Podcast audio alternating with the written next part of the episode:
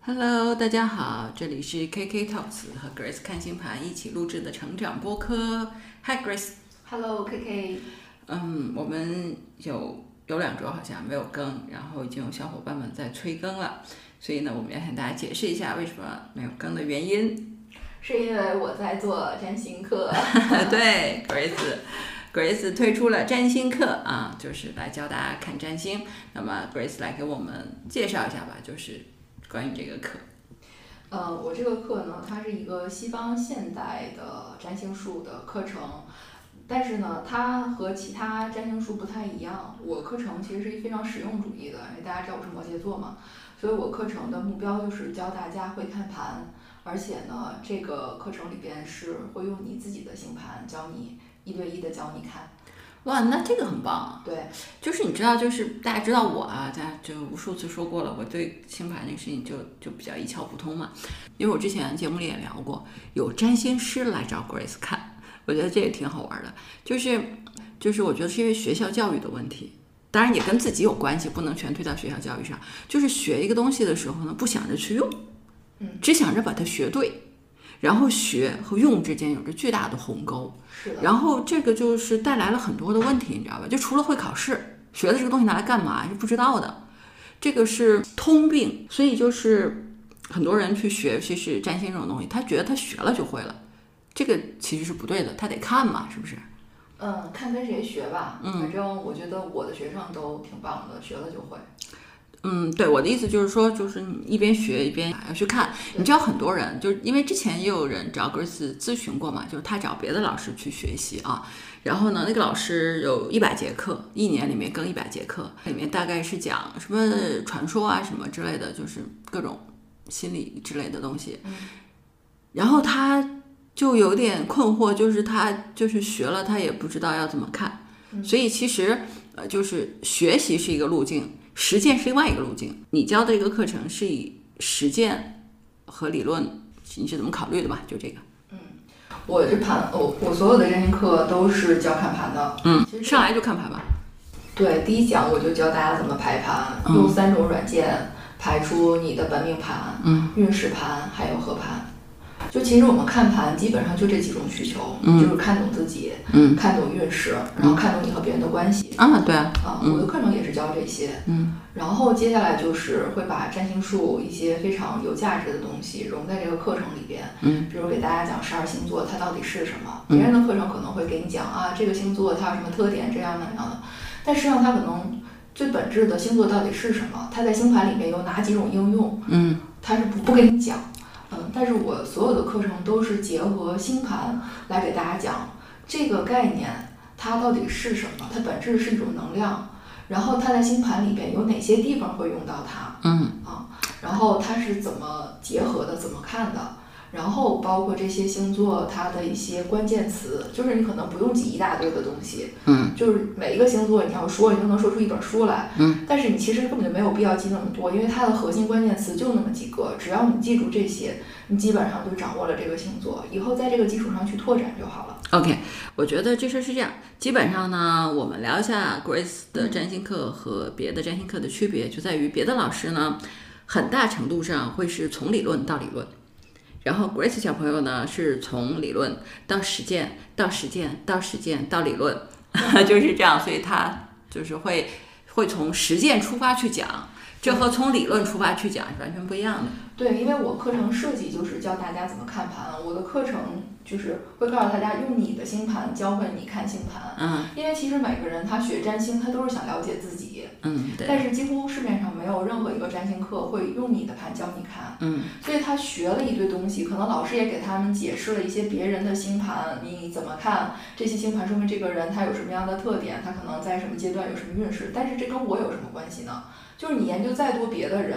你不用到自己身上，你帮不还是到自己。你一个是帮不到自己，而一个你 get get 不到，就是占星它的那个它的这个逻辑在哪儿嗯啊、所以呢，我的课就都是用自己的盘教你看，因为会有三节私教课嘛，嗯，就是一对一的。对一对一的，因为每个人的盘不一样嘛。嗯，哇，你这个有点厉害，一对一这个有点厉害对，就啊。除了前面的系统的课，大家一起上的这个课之后就是每个人有一个私教课，这个是很多人特别想来报我这个课的原因。啊、好的，就是那你现在这课做的怎么样了呢？ 进度如何？进度还可以，啊这个还要再推进吧，因为我前期的就是视频的课程是有十三节嘛，嗯然后现在是差不多要到第七节了。哦，这好，就相当于呃十四节课左右就可以会看自己的盘了。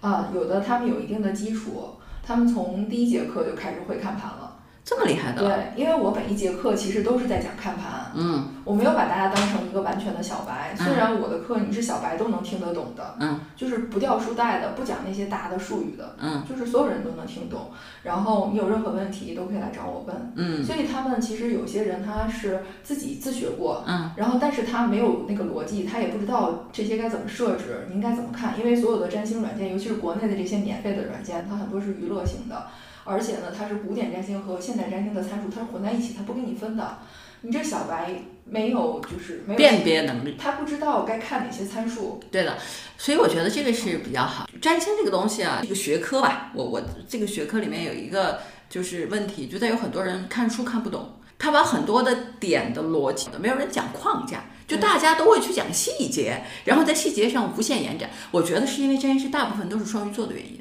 他会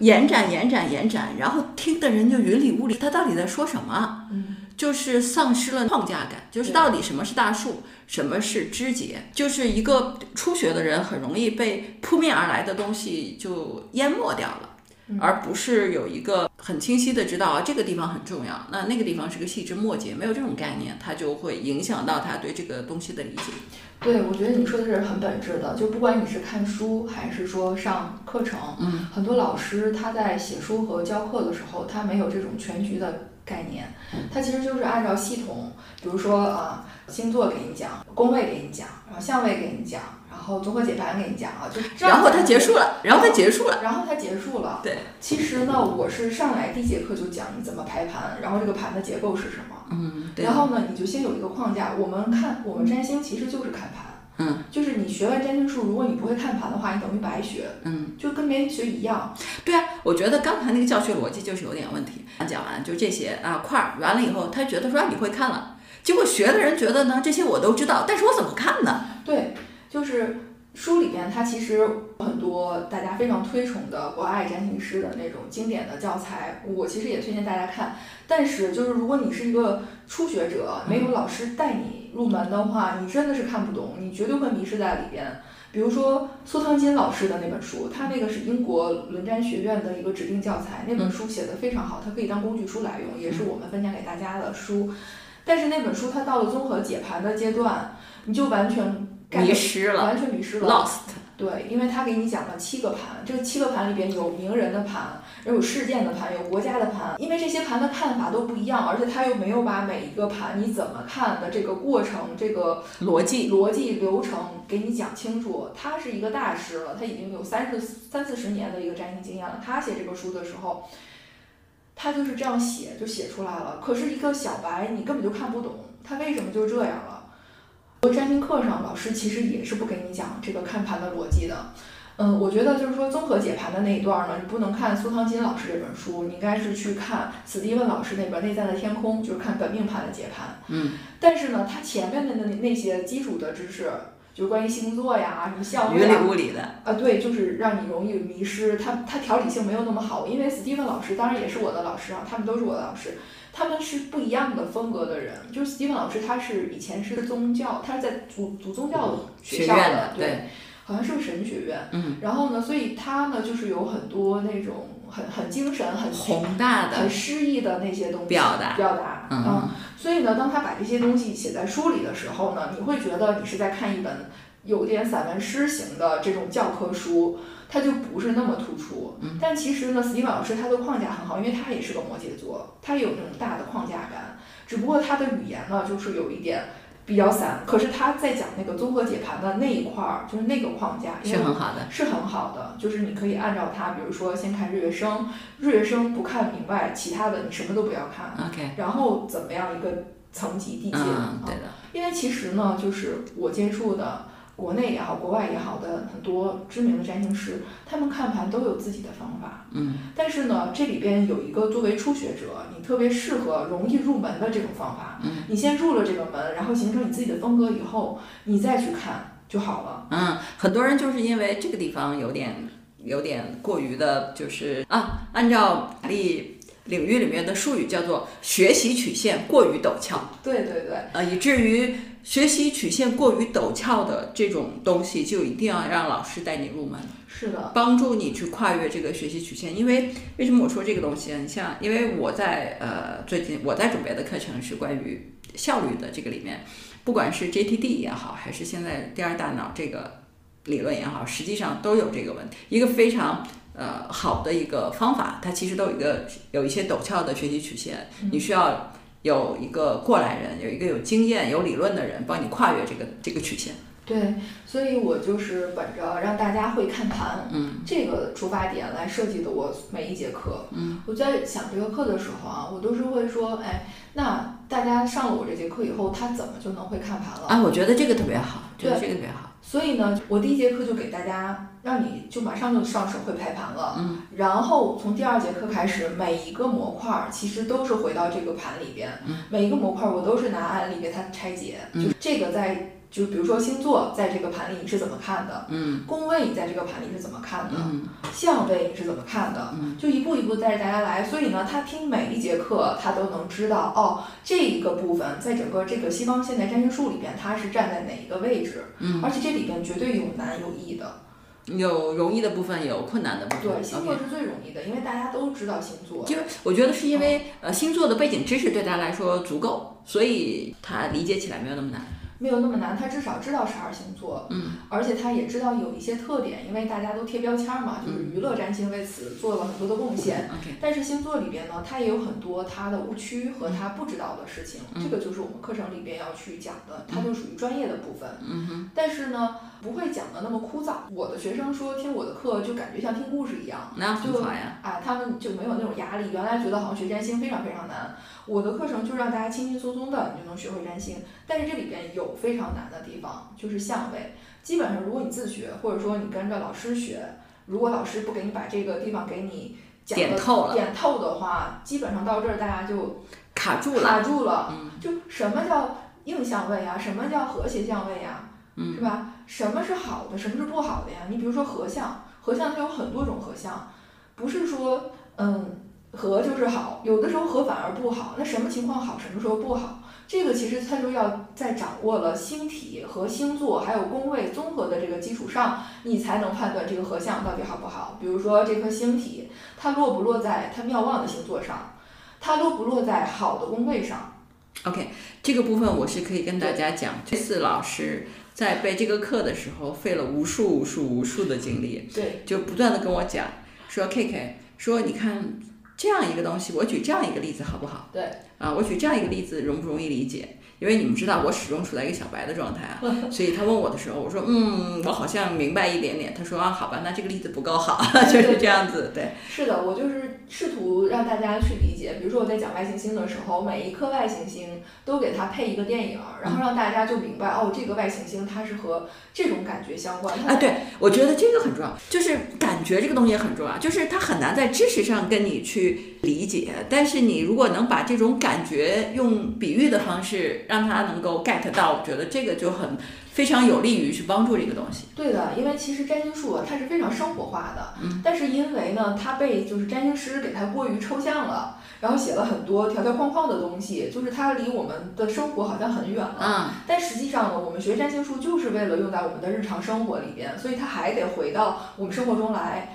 那么我就会用一些就是和这个相吻合的这种大家能够接触到的、理解到的东西去告诉大家，这个就是这个意思。 OK OK，、哦所以我就那好，我们现在知道了，果子老师在做一个啊，就是就教你看盘嘛，对吧？用你的盘教你看盘的占星课，然后非常实战化的，从第一节课开始呢，就是为了让你能看懂自己的星盘，以此为目的，对以及以此为主线来教你看。然后整个课程时间也不长，十四节课吧，是十几嗯，线节。上课是十三节，然后线下的就不是一线下对一一对一的这种线上的私教课是每个人有三节，去就是跟着 Grace 老师学习，对吧？就是看懂自己的星盘什么的，可以。呃，我会在 Notes 里面去留他的公众号和他的微信号，大家可以加他去咨询，好吧？对占星有兴趣的小朋友的一个一个介绍啊，就关于这个课程的一个介绍。对，我觉得其实关于这个课程，我还想再补充一句，因 OK 为实际上呢，就是市面上教占星的课程也很多，然后我也参加过很多。然后这个课程呢，它首先是一个西方现代占星术的课程，嗯我没有讲古典占星。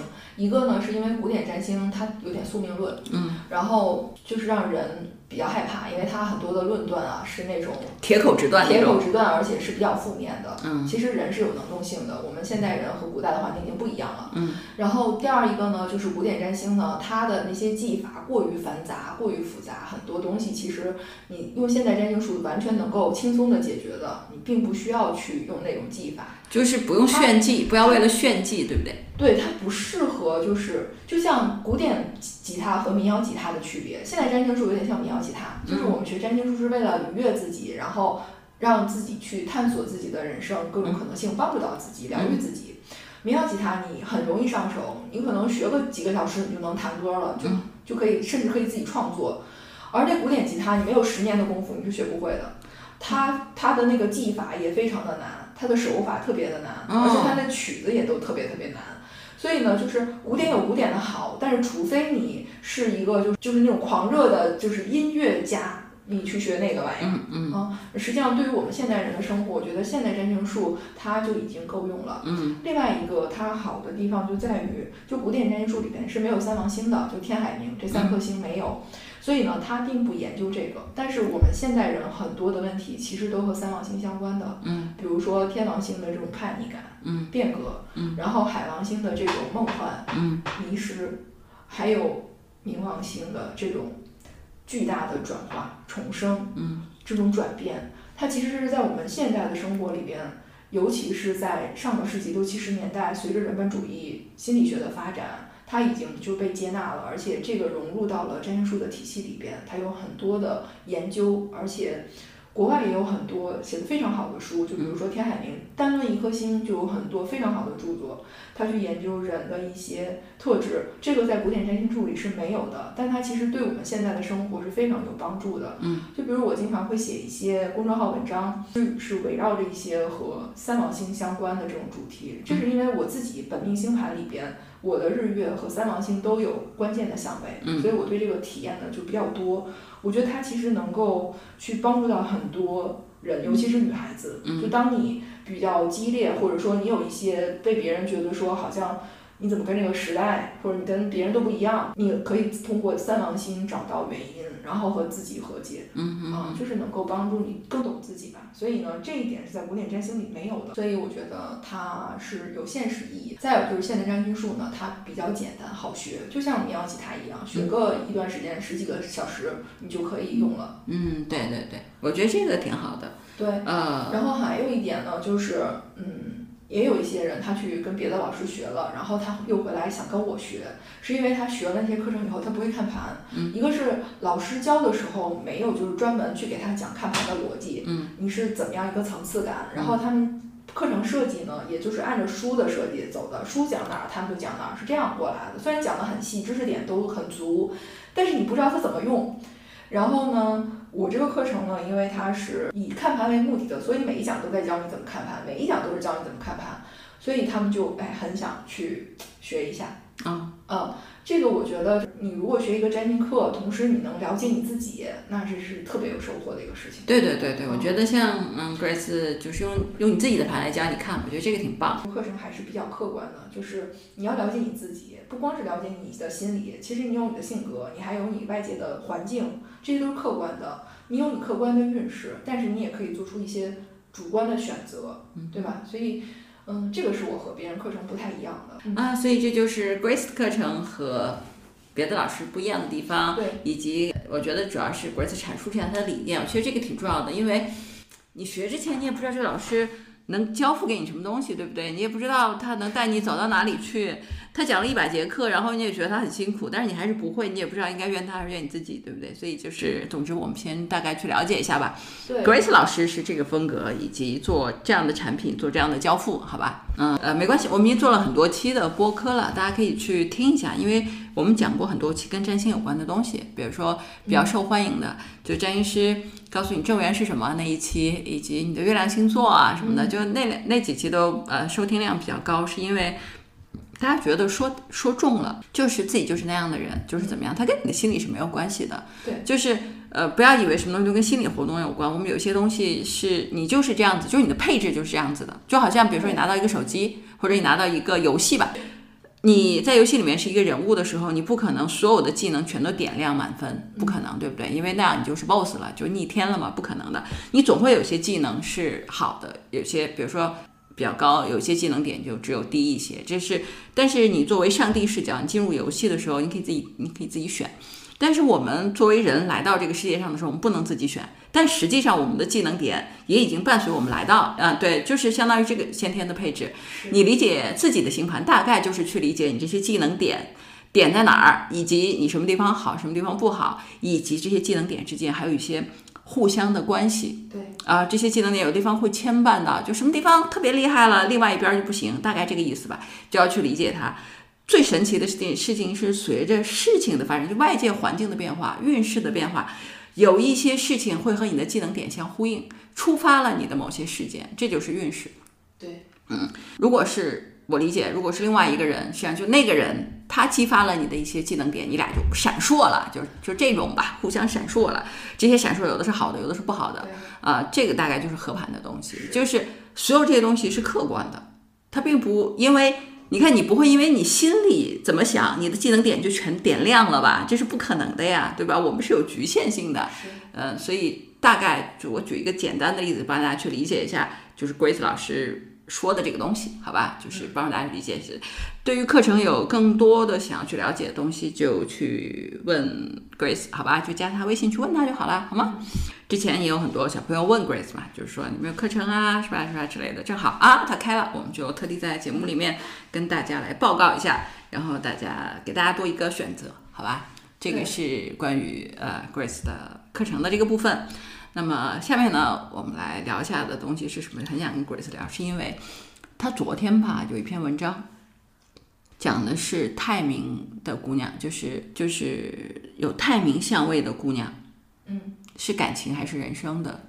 主要是那个部分来的。昨天那篇文章，嗯，是感情上面的，对，就是泰明的姑娘的感情模式，嗯，以及你有可能会遇到什么情况之类的。然后哇，这篇文章发了以后，就阅读量超高，而且评论很多，而且评论的就是特别的，就是让 Grace 很欣慰的地方是在于很。很多姑娘说说 Grace，你这篇文章就是解决了我多年以来所有的感情困惑，就是就是我终于知道为什么我一直遇到这样的感情模式，以及为什么我是这样子。嗯，我终于就是我明白这件事儿了，嗯所以我就就去聊一下泰明姑娘。这样的话也可以帮到更多的人，因为不一定很多人看过你那篇文章嘛，所以我们就聊一下这个，正好也帮大家去理解一下。刚才 Grace 讲到，就是古典占星是没有天海明相位的，就是这这三颗星的。那么 Grace 刚才也说了，其实这三颗星在，呃，在近代研究的也很多，引入了占星体系以后，实际上它确实是对读很多东西是有很多的帮助的。我们就帮助大家去理解一下这一点啊，所以我们就在这个部分，因为我觉得泰明的姑娘，因为我自己没有啊，所以 Grace 有的，所以她就对这个感受很深，然后就真的能够描述这种感受，并且帮助到这样的姑娘，我觉得特别棒，所以我就很想跟 Grace 去聊一下这个。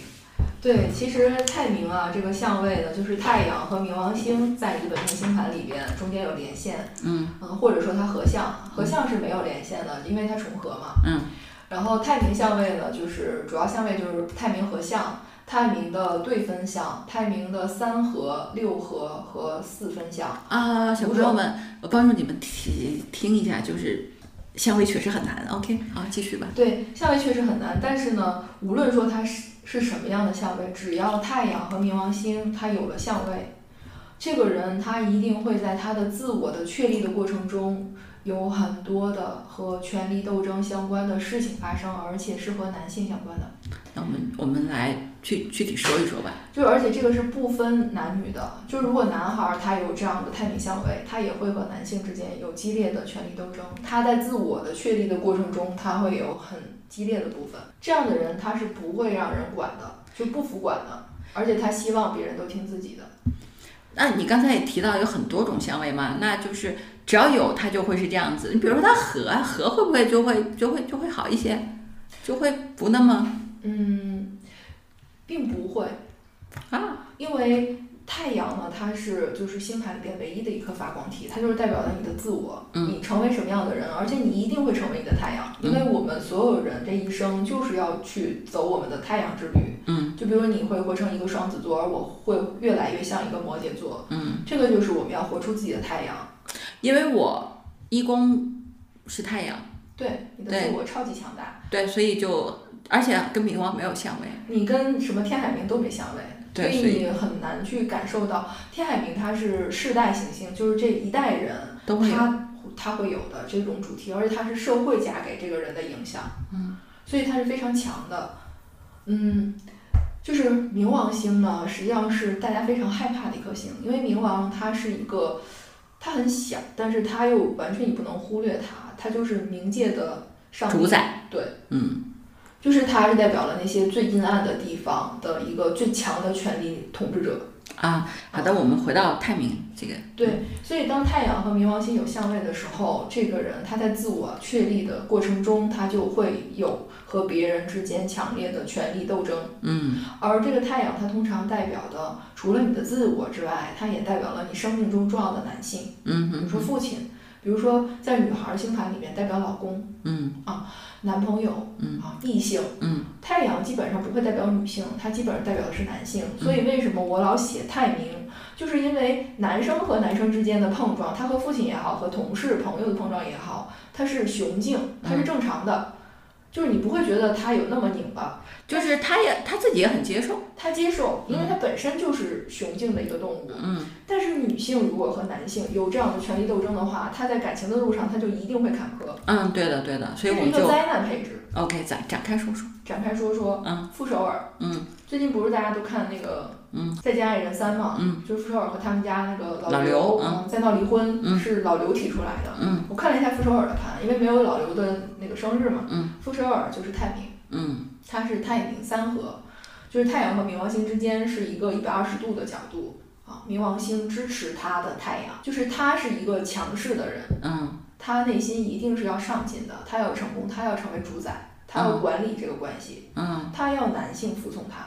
嗯，所以，如果说他没有意识到自己这样的一个，控制性的倾向。对他就会不断的去控制周围的人，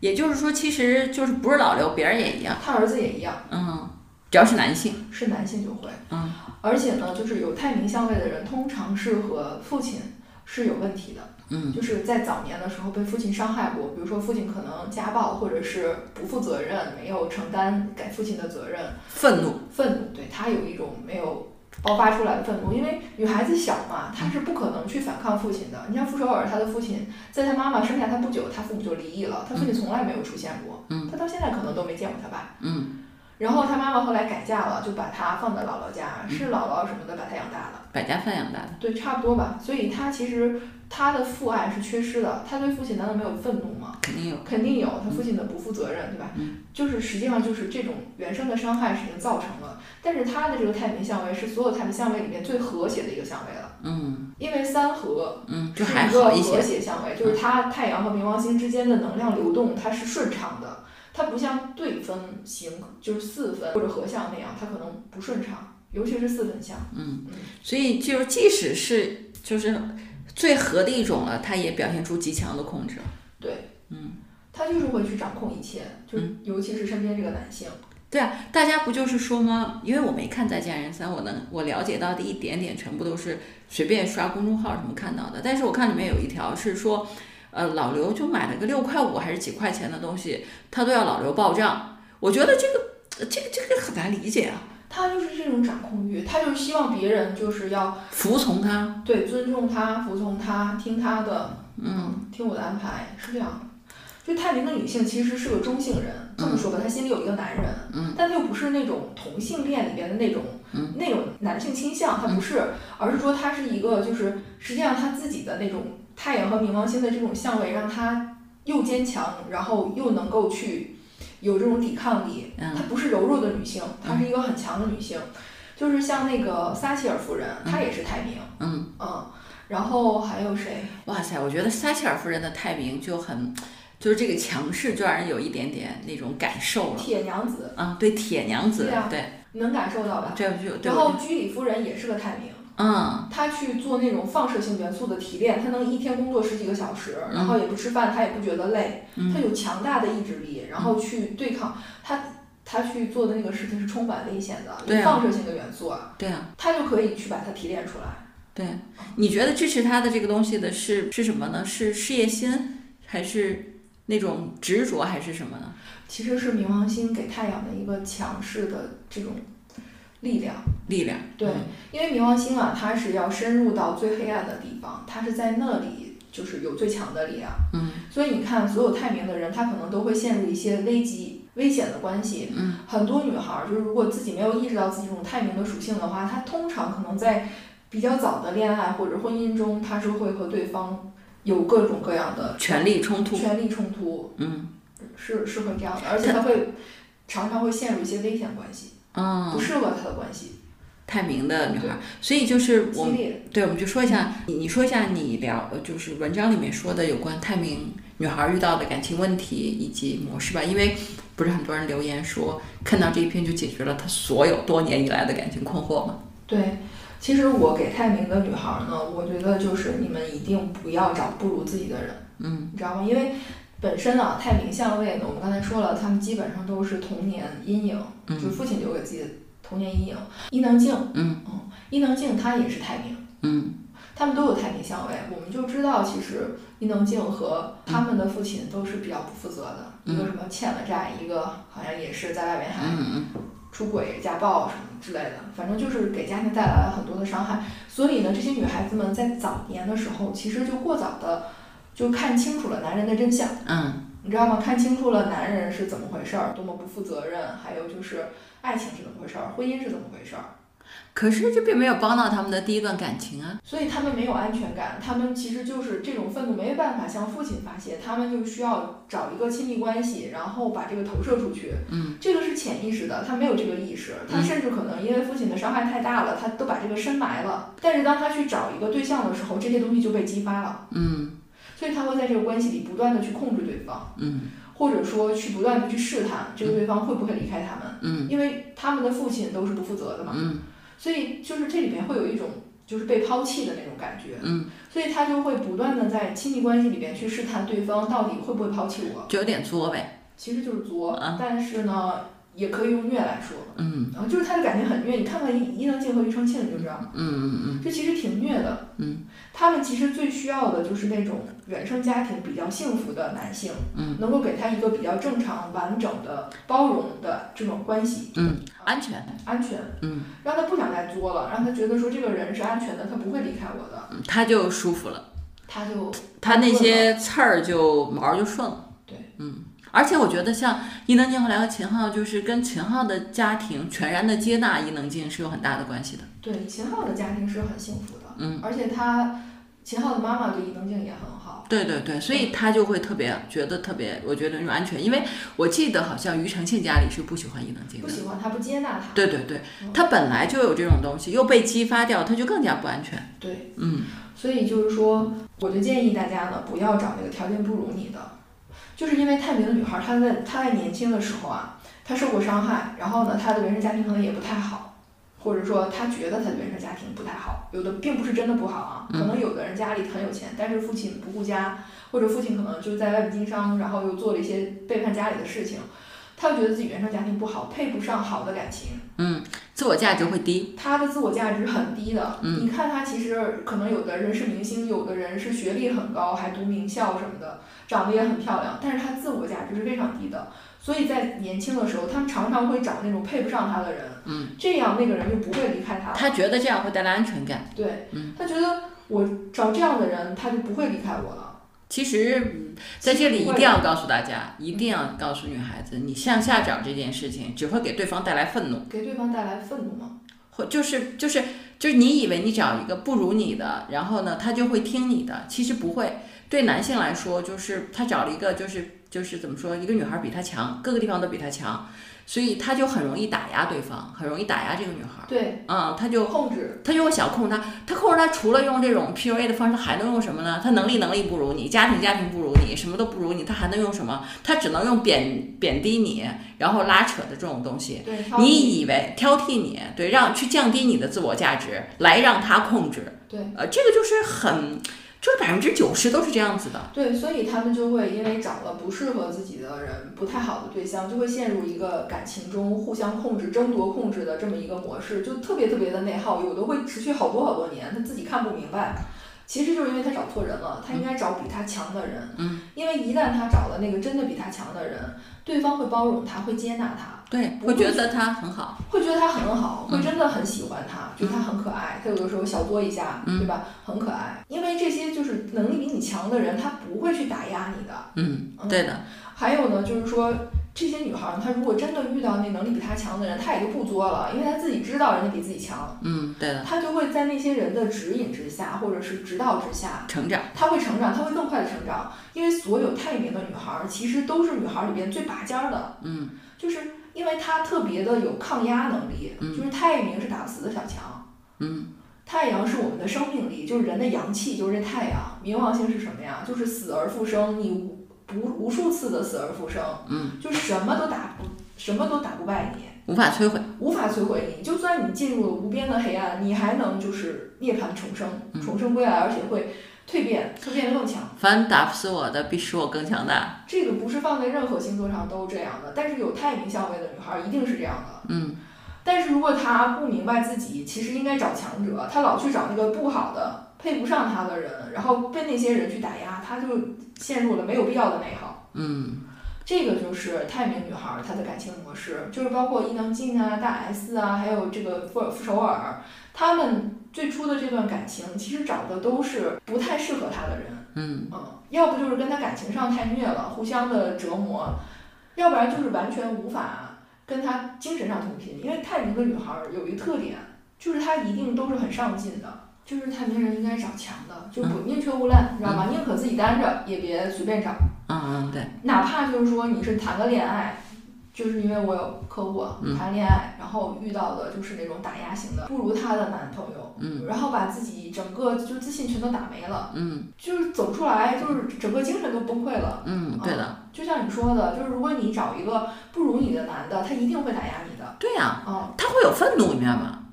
就是女孩子不明白这一点，就是你找一个不如你的男的，然后呢，你肯定就会觉得说，那他要听我的之类的。这个男的他就会很愤怒，他就会觉得他被瞧不起了，他就会觉得他的自尊心被不断的在被挑战。是这样的，因为我们这个社会啊，这个时代其实还是觉得男的应该在一段关系里占主导。总之就是，所以女孩子向下找这个事儿，并不会带来安全感，反而会带来不安全感。是，我觉得太明相位的女孩儿宁可不找，也不要向下找，嗯因为就是向下找不会好，对的，就是没有好的。对的，对的。嗯，啊，所以哎，对你不是有解药吗？就是泰明的姑娘要学习的榜样，一个是撒切尔夫人，对，一个是学撒切尔夫人，嗯因为撒切尔夫人她开始她不是一心想去进入政坛嘛，对呀、对呀、啊他根本就没考虑结婚找对象这事儿，嗯他完全不考虑，嗯，然后而且他第一次竞选失败了，他是在那个低谷期遇到了这个撒切尔先生，嗯然后他他这个俩人算是有感觉吧，嗯但是撒切尔先生条件并不好，啊嗯，他是离他是离异过的，然啊，后但是撒切尔夫人她是没有那个什么初婚嘛，啊，对他出轨嘛，所以他们家就都不同意。嗯，可是呢，他就觉得这个人还挺好的，这个人比他大十岁呢，而且是一个很成功的商人，就嗯巨有钱。撒切尔夫人就嫁给他了嘛，就嗯改姓撒切尔了。 OK，然后果然，这个老公对她就特别的支持，因为他是个过来人，他有过婚姻，他成熟了，而且哎比他大十岁，大十岁，人家有钱，嗯然后真的就是全心全意支持他搞事业，嗯所以他事业就是搞得很好，人家还有孩子，有家庭，也弄得不错。这个老公就是真是一心支持她。对的，所以呢，他就能够最后成为首相嘛。嗯。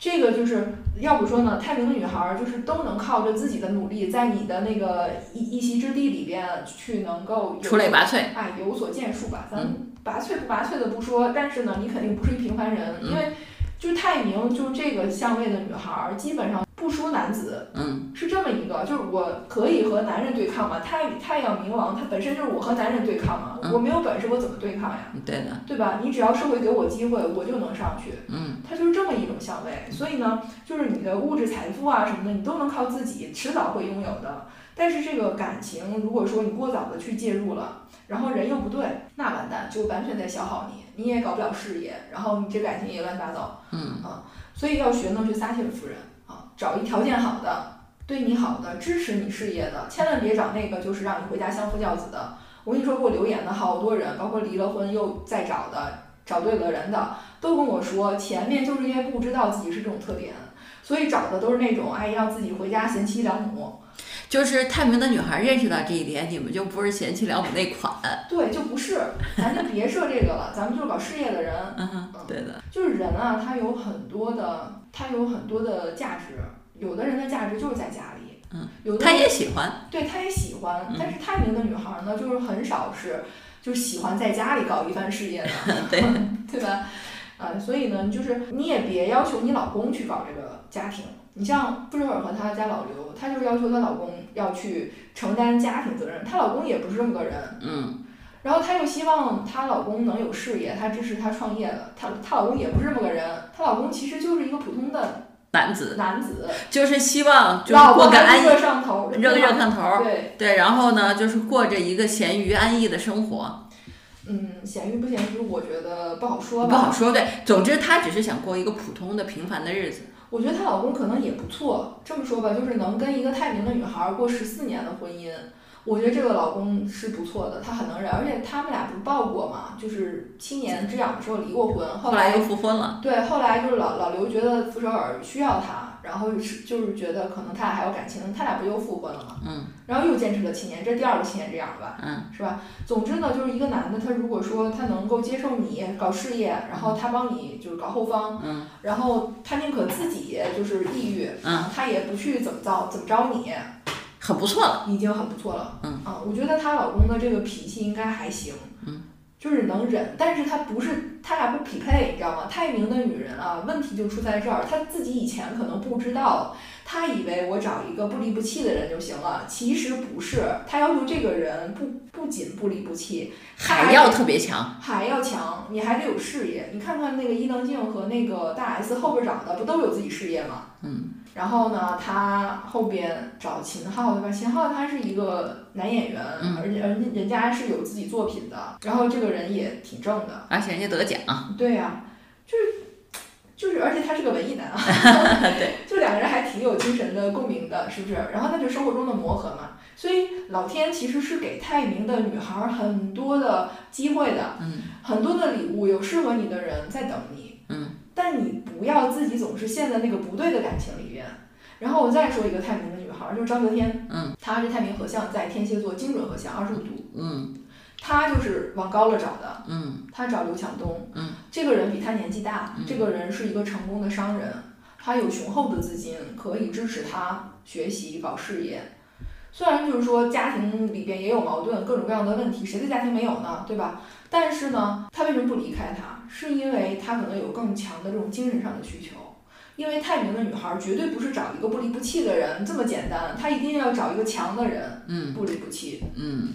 所以，如果说你早期的时候就随便找了个不离不弃的，到后边儿不是那个人疯了，就是你自己受不了了，这个婚姻可能就就要走向分崩离析了。对，对的，所以呢，这个就是这就是为什么呃很多女孩子留言的原因。对啊、就是因为她们，反正我觉得留不言里能面找那种普通的男孩儿。就是老牌子热炕头那款你不行，对因为你就不是那款。你不是那款，就是说，如果你找一个人，他就是要求你老婆孩子热炕头儿，你找一个普通的工作多顾顾家，那你就疯了，嗯，这不行。这不行的，嗯，就是你也不要以为你自己能妥协，你妥协不了。妥协不了。对对对，尤其是在三十岁以后，你就更加不能妥协了。对，嗯因为你的那个自我就出来了。嗯，对的，所以这就是为什么就是很多就是留言里面就是呃 ，Chris 一直在回复留言，就特别好玩儿。就是他刚发，然后就有人去留言，然后就不断的有人去留言，这个特别好玩儿。就是说啊，太对了，说啊，我终于明白我怎么怎么样，那个就很有意思。所以这就是特别希望这一段能够帮到泰明的姑娘，因为就是可能泰明的女孩儿还挺多的，嗯，确实，至少每个世代都容易有， 好吧，只不过我们现在的时代，它给女孩子更多的展示自己的机会，嗯就是你可以和男性公平竞争，嗯，对你。也可以承担很多就是男孩子可以做的事情。对，公平不公平放一边儿，但你可以竞争。你比如说，现在女孩子可以上太空啊，对啊，对吧？那以前不可想象啊。对的，是的，就是这个里面是帮泰明的姑娘去理解一下自己，这个东西很重要的。就是人很多时候，这为什么哎看星盘这个事儿，你看到你身边的人都可以过这样的生活，他们都劝你过这样的生活，是因啊为然后你他们发现你自己不行，你就不知道了，对，你就不知道是不是你自己出错了。就像你刚才说，就是泰明的姑娘找了不如自己的人，然后被被挑剔啊，被什么，她那个自我就内耗嘛，是因为她就不明白到底是不是我的问题啊。对是不是？就是周围的人也都这么说，他就会陷入自我怀疑，因为他还没有强大到能够对抗这个东西。所以这些东西都，可是这些东西都是毫无必要的。在你不了解自己的情况下，你就会觉得说，为什么别人都能过那样的生活，我不行？对，他们也不理解为什么你不行。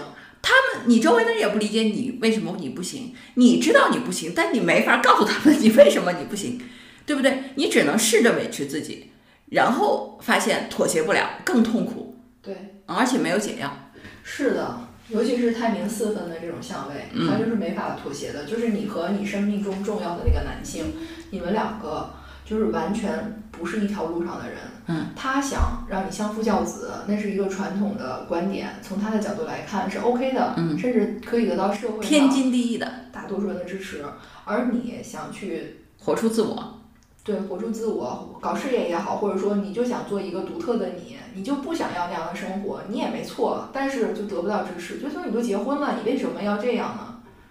对吧？你结婚了，你就要去承担那个责任啊。所以很多姑娘她无比痛苦，就是她结婚以后，她也尝试去当贤妻良母，然后让自己无比的内耗和抑郁，对对对对因为你不是那一款。对，所以这就是为什么你要去了解自己，因为 Grace 可能有太明相位，她经历过这种这种挣扎啊、嗯，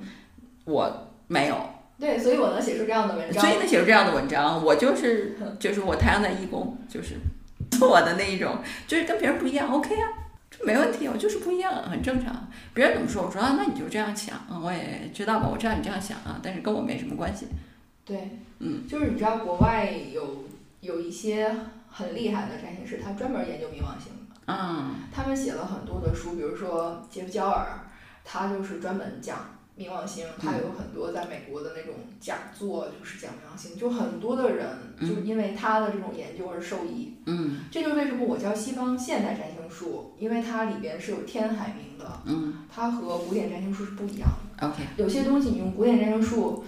里边的，你没法生套，嗯它没有这个相位就是没有。嗯，明白。嗯，总之呢，就是这一期前面啊，给大家去介绍了 Grace 的课程，后面这一部分呢，算是给泰明姑娘的礼物啊。我们把就是这个东西又拿来讲一讲，然后大家也可以再去看看那篇文章。喜欢的话呢，在播客里面留言或者在公众号里面留言都挺好的，就希望能够帮到大家去理解自己。啊，很重要的就是你是谁这个东西是无法妥协的，就是你以为可以妥协，其实不行。对，嗯，